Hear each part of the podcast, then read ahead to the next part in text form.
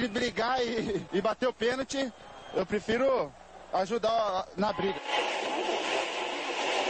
Mas a paixão da minha vida é jogar futebol no São Paulo. Eu só não falo palavrão porque eu sou um profeta, mas aqui é São Paulo. E começa agora mais um SPF Cast, o podcast da torcida tricolor. Expressinho.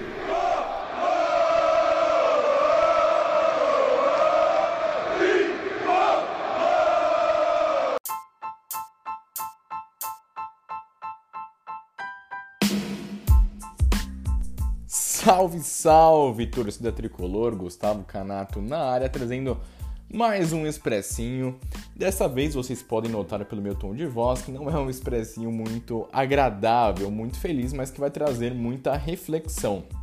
Né? Eu não vou xingar, não vou ficar puto, não, eu vou trazer uma análise bem coesa, bem concisa e com opiniões minhas sobre o trabalho de maneira geral e o que a gente pode esperar para esse restante de temporada. Enfim, hoje jogo de volta, quartas de final da, da Copa Libertadores da América. O São Paulo que no Morumbi poderia ter vencido o Palmeiras. É, erros individuais e outros motivos acabaram impedindo com que o São Paulo vencesse no jogo de ida no Morumbi. E inclusive o São Paulo poderia ter perdido. Foi um jogo muito equilibrado que acho que o empate de 1 a 1 foi o resultado ideal, o resultado certo o Palmeiras, que vinha de um momento muito ruim, uma fase ruim, perdeu a liderança do Campeonato Brasileiro, não vencia algumas partidas, quatro jogos especificamente, pressão alta em cima do Abel Ferreira e seus jogadores. E do lado do São Paulo, depois de dois meses muito complicados, os meses de junho e de julho, a gente começava um mês de uma forma diferente, com vitórias, com é, até então ali seis jogos de vencibilidade, quatro vitórias, dois empates, melhorando no Campeonato Brasileiro, é, vencendo na Copa do Brasil. E o time mostrando muita força e que o elenco tava dando, dando conta, né, molecado, os jogadores do banco estavam ajudando, dando conta.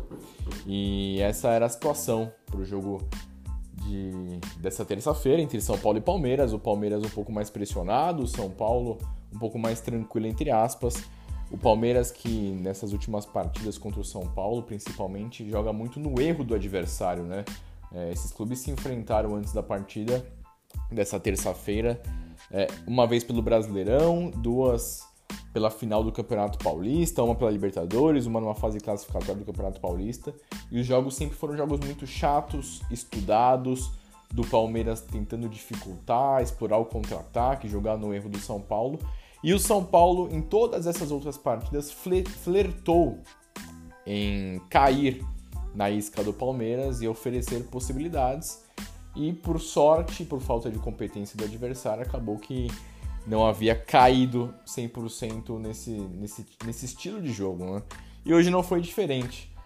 É, algo que a gente estranhou bastante, é, novamente o Benítez na reserva, Reinaldo na reserva, a mudança de formação tática, novamente para o 4-4-2, é algo que não havia dado certo no jogo terça passada. Nos jogos do Brasileirão com o time reserva, a formação deu certo. Vitórias contra o Atlético Paranaense e contra o Grêmio. Eu acho muito bacana essa mudança tática da comissão técnica, já que desde o começo do Campeonato Paulista, a comissão técnica sempre ia no 3-5-2, com os três zagueiros, os dois alas, mexendo pontualmente nas peças, mas sem mexer na formação tática. Isso é algo que me incomodava, porque existem algumas partidas que você está atrás do placar, você está com desfalques, você necessita mudar a formação tática no 4-4-2, no 4-3-3. Isso aconteceu poucas vezes, até que o Crespo mudou de ideia e colocou um 4-4-2 no jogo contra o Palmeiras no Brasileirão, depois contra o Atlético Paranaense, depois contra o Grêmio, depois contra o próprio Palmeiras. Nesses jogos foram duas vitórias e dois empates, com o time alternando bons jogos. E só que contra o Palmeiras no, no, no Morumbi não deu certo. Não deu, não deu muito certo, era um time com posse de bola, mas o Palmeiras com muita agressividade, com muita velocidade nos seus atacantes, dificultando a vida do São Paulo. No Morumbi já tinha sido assim. E hoje o Crespo e a sua comissão técnica optaram por vir com a mesma escalação, num jogo de característica diferente, o São Paulo precisando fazer pelo menos um gol para se classificar. O Palmeiras, é, em tese, entraria mais tranquilo, explorando os contra-ataques e os erros, e foi assim. Mas é, o grande diferencial do primeiro tempo, principalmente, do início da partida, foi que um time entrou ligado e outro não. O São Paulo entrou no marasmo danado, enquanto o Palmeiras entrou ligado no 220 desde o início. E só o Palmeiras jogou até o gol, só o Palmeiras jogou, mordeu, atacou, dificultou a vida do São Paulo. O São Paulo não conseguiu jogar, não teve profundidade. O São Paulo sem o Reinaldo, com o Léo de lateral esquerdo, sem o Benítez, que é o homem de criação, é, o maestro pifador no banco novamente. Ele que não jogou contra o Grêmio porque estava suspenso e não havia jogado contra o Palmeiras na semana passada por questão técnica. E foi assim que o São Paulo começou, tentou jogar e o Palmeiras amassou o São Paulo nos primeiros 10 minutos e fez o seu gol merecidamente aos 9. No lance de contra-ataque, no lance explorando o erro no São Paulo, um erro de saída de bola do Arboleda com o Daniel Alves o contra-ataque muito bem puxado. O Daniel tentou fazer a falta no Zé Rafael, ficou pelo meio do caminho. O Zé achou o passe pro, pro Rafael Veiga e ele de perna direita chutou um chute assim, um chute não muito perigoso, digamos assim, não muito forte, não muito no canto. E o Volpe foi super estranho para a bola. O Volpe que eu considero um excelente goleiro, um dos melhores do Brasil, sim. Ele é um dos melhores do Brasil. É o melhor goleiro pós-Rogério, inclusive acho que ele, ele joga mais que o, que o Rogério na fase final do Rogério da carreira. Só que nos últimos três jogos ele falhou três vezes. Por mais que contra o Palmeiras no Morumbi ele falha no gol e tenha feito outras boas defesas, contra o Grêmio eu acho que ele falhou no gol, ele poderia ter defendido a cobrança de falta e ele, depois ele faz uma defesa espetacular no segundo tempo. E hoje a mesma coisa, ele toma esse gol e depois ele faz uma defesaça. Mas não pode tomar esse gol, né, cara? O sistema defensivo do São Paulo falhou. O ataque do Palmeiras metralhando de jogada em cima do, dos defensores do São Paulo. O São Paulo sempre flertando em errar uma posse de bola, em perder uma bola e tomar o contra-ataque. Isso aconteceu algumas vezes. E o São Paulo precisou tomar o gol para crescer na partida e tentar jogar e pôr a bola no chão.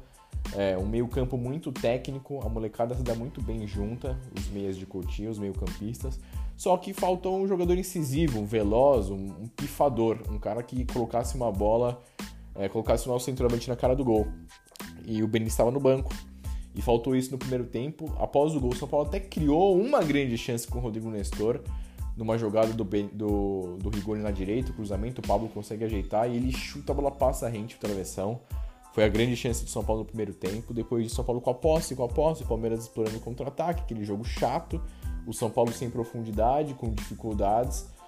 E a informação que a gente recebeu na reta final do primeiro tempo foi de que Benítez e Reinaldo é, foram mandados pro, pro vestiário antes de acabar o jogo. E a gente pensou, pô, os caras vão entrar. E aí seria a volta ali do trio do trio defensivo 3-5-2, com os alas tendo espaço para cruzar, para atacar e o São Paulo tentando voltar para a partida. E impressionantemente isso não aconteceu. Eu acho que todos os torcedores são paulinos ficaram muito angustiados é, quando viram a alteração que foi feita, a saída do Luan para a entrada do Rojas. É, e assim, uma alteração assim, estranha, cara. O Crespo nunca jogou no 4-3-3 com, com esse São Paulo. É, o, o Rojas com pouquíssimo espaço nas últimas partidas, ele que fez um bom campeonato paulista, atuando pelo lado direito, que é a posição dele. O Rojas é ponta direita, mas depois do campeonato paulista ele foi colocado algumas vezes como segundo atacante. Obviamente não deu certo, porque não é a característica dele, não é o jogo dele. E hoje, é, numa situação que nunca havia acontecido, o Crespo coloca o Rojas como ponta direita e o Rigoni como ponta esquerda algo estranho, a gente esperava outra, outra alteração. E o pior, assim, é, entre aspas, o pior é que deu certo no primeiro momento, porque o Rojas é ponta direita, o Daniel Alves fez uma dobradinha muito boa com ele pelo lado direito, porque o Daniel é um jogador técnico, o Daniel joga muito bem com a bola, e numa linha de quatro ele estava muito defensivo, e com o Rojas ele, eles fizeram uma dobradinha muito legal, o Rojas entrou bem no primeiro momento, atuando pelo lado direito, o São Paulo Começou bem o segundo tempo, criando, martelando o Palmeiras. O Palmeiras demorou um pouco para se encontrar e ter a posse de bola. E o São Paulo atacando, criando, tentando, mas sem finalizações a gol. O Everton acho que não fez nenhuma defesa no jogo inteiro. Em determinado momento, o Crespo pede pro, pro Rojas alterar com o Rigoni E aí tá o, o, lance capital da partida, o lance que, que poderia ter mudado a partida para o São Paulo e não mudou. Uma jogadaça do Rigoni pelo lado direito, ele centraliza na entrada da área e faz o passe para o Pablo entrar na cara do gol sozinho. Ele e o Everton. Era só ele dar um, um tapa rasteiro ali no canto no canto do Everton ali que, que seria o gol.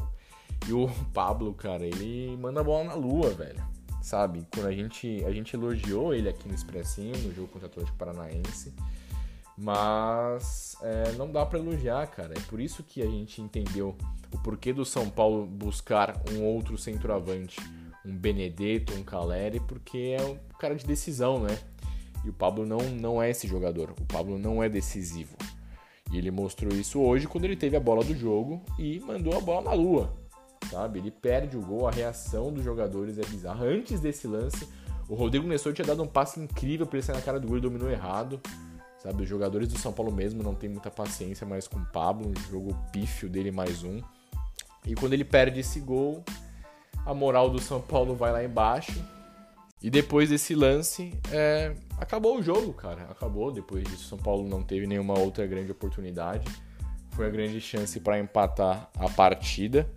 E ele perde um gol bizonho. É, bizonho, bizonho, bizonho. Sem palavras. Depois disso o time sente, o Palmeiras cresce. E o, as alterações do Crespo foram completamente erradas, equivocadas. Ele nunca jogou num 4-3-3, apesar do time fazer um bom primeiro tempo.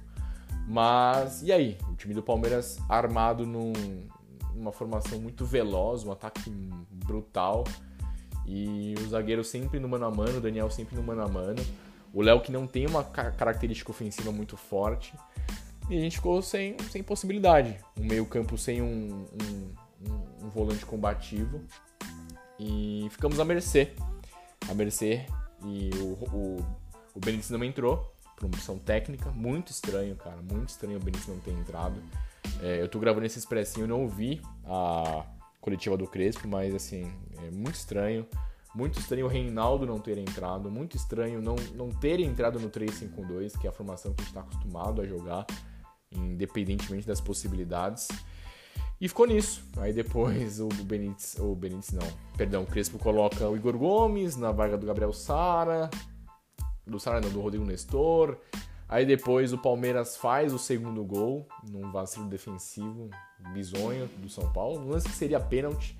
Seria marcado o pênalti do Arboleda, num toque de mão. Não foi marcado, na sequência o Dudu foi lá e fez o gol. E aí o jogo acabou. Com esse segundo gol, o jogo acabou. Depois o Crespo colocou o Éder e o Vitor Bueno, tirou o Pablo. É, sabe, umas alterações meio que sem pé nem cabeça. O Palmeiras, putz, teve outras chances para matar o jogo. Aí o Igor Gomes erra uma saída de bola, dá a bola no pé do jogador do Palmeiras para fazer o terceiro gol. O Patrick de Paula fez o terceiro gol. Então foi uma, umas quartas de finais, uma eliminação que está totalmente na conta da comissão técnica. E é algo que eu queria falar para vocês, amigos. A gente tá chateado, a gente tá irritado, mas é 100% na conta da comissão técnica.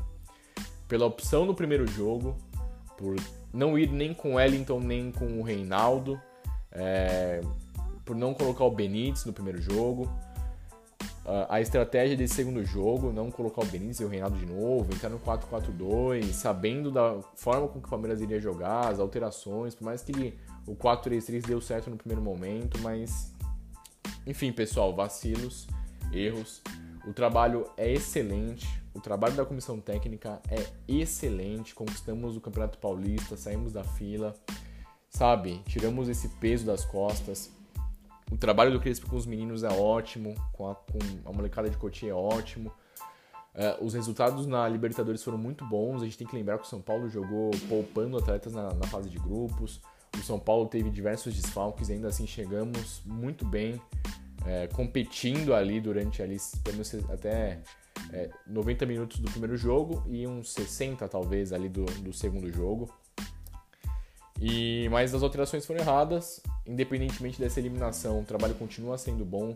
Independentemente se o São Paulo for eliminado na Copa do Brasil ou se o São Paulo acabar é, não conseguindo chegar à fase de grupos direto da Libertadores pelo Brasileirão, o trabalho vai ser positivo.